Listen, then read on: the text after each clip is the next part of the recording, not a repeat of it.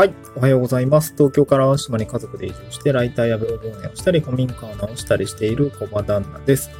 今日のトークテーマはですね、まあ、ズバリ金の話なんですけど、えー、助成金だったり補助金の情報収集先ということで、あの、先日ですね、えっと、中小企業庁の方かな、えー、っとね、セミナーを受ける機会があったんですよね。いや、中小企業庁の方じゃないな。えー、中小企業診断士の方ですね。ごめんなさい。あの、方だから、まあ、あの、事業計画の立て方だったりとか、まあ、その、事業作りをしていくにあたってやっておくべきことみたいなね、あの、研修というか、まあ、講義を受けてきたんですね。で、まあ、その中で、まあ、よくその事業作りで事業計画書作りましょうねとか、その業界のリサーチしましょうねって話は、まあ、当然あるとしても、あの、資金調達の話って、まあ、僕自身もそんなにその、資金調達のあるビジネスを今やってるわけじゃないんで、ちょっとね、勉強不足っていうところもあったんですけど、まあその中で、あの、まあちょっとそういう話、まあお金周りの話はちょっとまあためになったなと思って、まあこれ喋り止めておこうかなと思ったのが一つと、まああとですね、その、まあよく移住系だと、なんていうんですかね、まあ、移住創業、まあ、移住してカフェ作ったりとか、古民家作ったりとか、あ、古民家作ったりじゃない、古民家をなんとかして、まあ、カフェにしたりとか、僕もまあやってますけど、宿泊できるような、まあ、拠点作りみたいな感じでやっていこうって思った時に、まあ、当然自己資金で賄うのはいいんですけど、まあ、使える補助金とかあったらさ、まあ、使っちゃえばいいじゃん。まあ、補助金ありきだとちょっとね、あの あの、あんま良くないんですけど、まあ、補助金があるんだったら使っとけばみたいなぐらいの、あの、ことで、まあ結構、まあ多々あると思うんですね。で、ないかなとかね、思ってみたりとか、店舗するにしてもさ、自己資金で全部賄えないことも当然あると思うし、やっぱね、古民家直すとやっぱ結構うん千万かかったりするんですよね。規模がでかいとそうかもしれないね。僕は浄化層を入れたんでもう600万ぐらい費やしましたけど、そうですね。まあ多分ね、600万は結構綺麗にしようと思ったら結構かかると思うし、まあ1000万近くかかったりもすると思うんですよね。そうなった時になんか助成金使えたらいいな、みたいなことはさ、あの、思うわけだと思うんですけど、えー、今回企業、えー、中小企業診断士の方が、まあ事業計画する上で、まあ資金調達面の話をされていて、じゃあその助成金とか補助金で、えー、使えるものがあるんだったら使ったらいいよ、みたいなところで、じゃあどういうとこを見ていってるんですかっていうところはちょっと参考になったんで、今日はざっと紹介をしたいなと思います。はい。まあ、あの、まあ、普通に古民、移住して古民家直して、そのでに使える補助金ないですかっていう人ももしかしたら参考になるかもしれないですね。まあ、こういう見方、まあ結構これ今、事業系だから、あの、普通に古民家回収とはちょっと経路違うかもしれないんですけど、まあなんか参考にね、えー、なったらいいかなと思うんで、えー、聞き進めていただければなと思います。で、まあ今回ですね、その、どうだな、助成金ですね、と補助金の、まあその、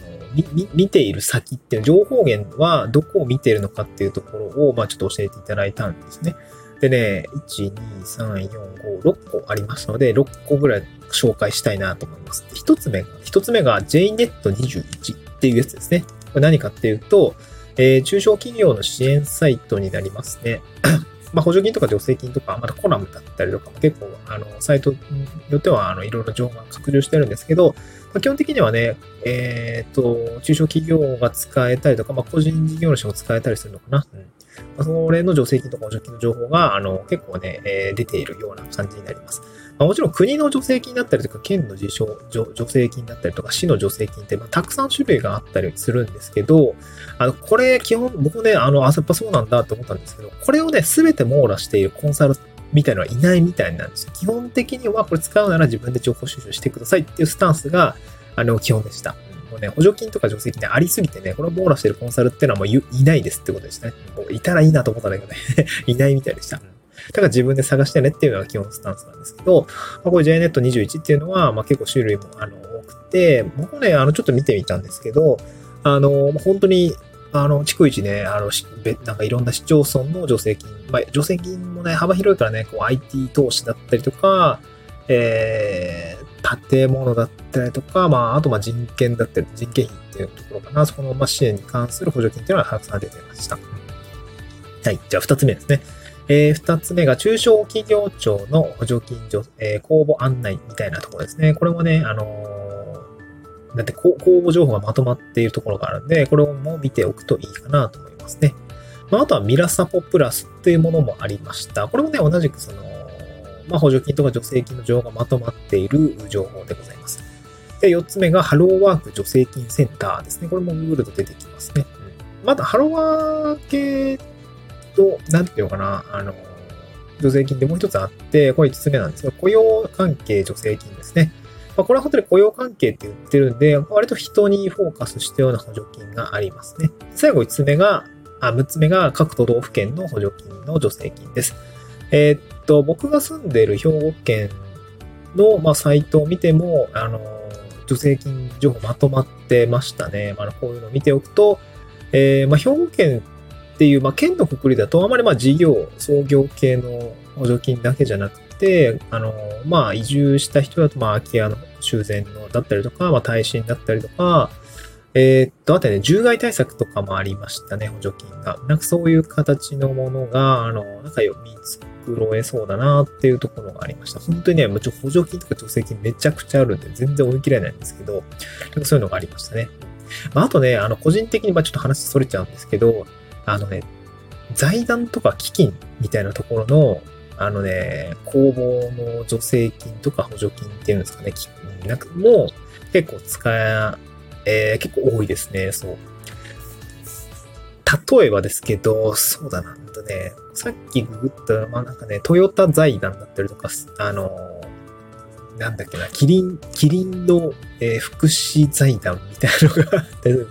まあ、福祉だったり介護だったり、あの、まあ、そういうものが、財団があって、そこで、まあ、そういう、まあ、活動やられて、福祉的な活動にやられてる方に、まあ、助成しますみたいなものがあったりとか、あとは地域の、まあ、地域活性化につながるような、まあ、コミュニティ活動をやられてるところに、あの、寄付します。あ、寄付というか、まあ、支援しますみたいな結構財団だったり、基金がやっている女性公募情報みたいのもあったりしますので、まあ、これもよかったら探してみると、あの、まあ、使えたりするものがあるかもしれませんね。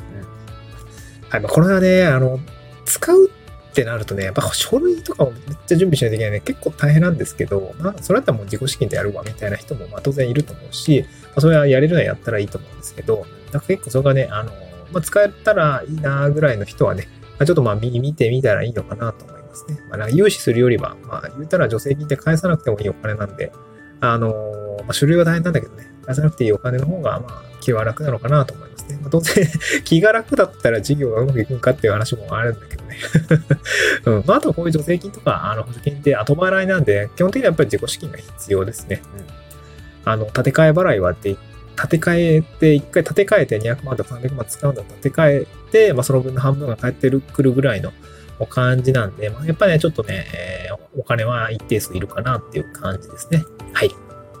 今日はそのお金の話について、ちょっとね、え資金調達に関して、あの、研修を受けたっていうところがあって、ちょっとアウトプットをしてみました。また次回の収録でお会いしましょう。バイバイ。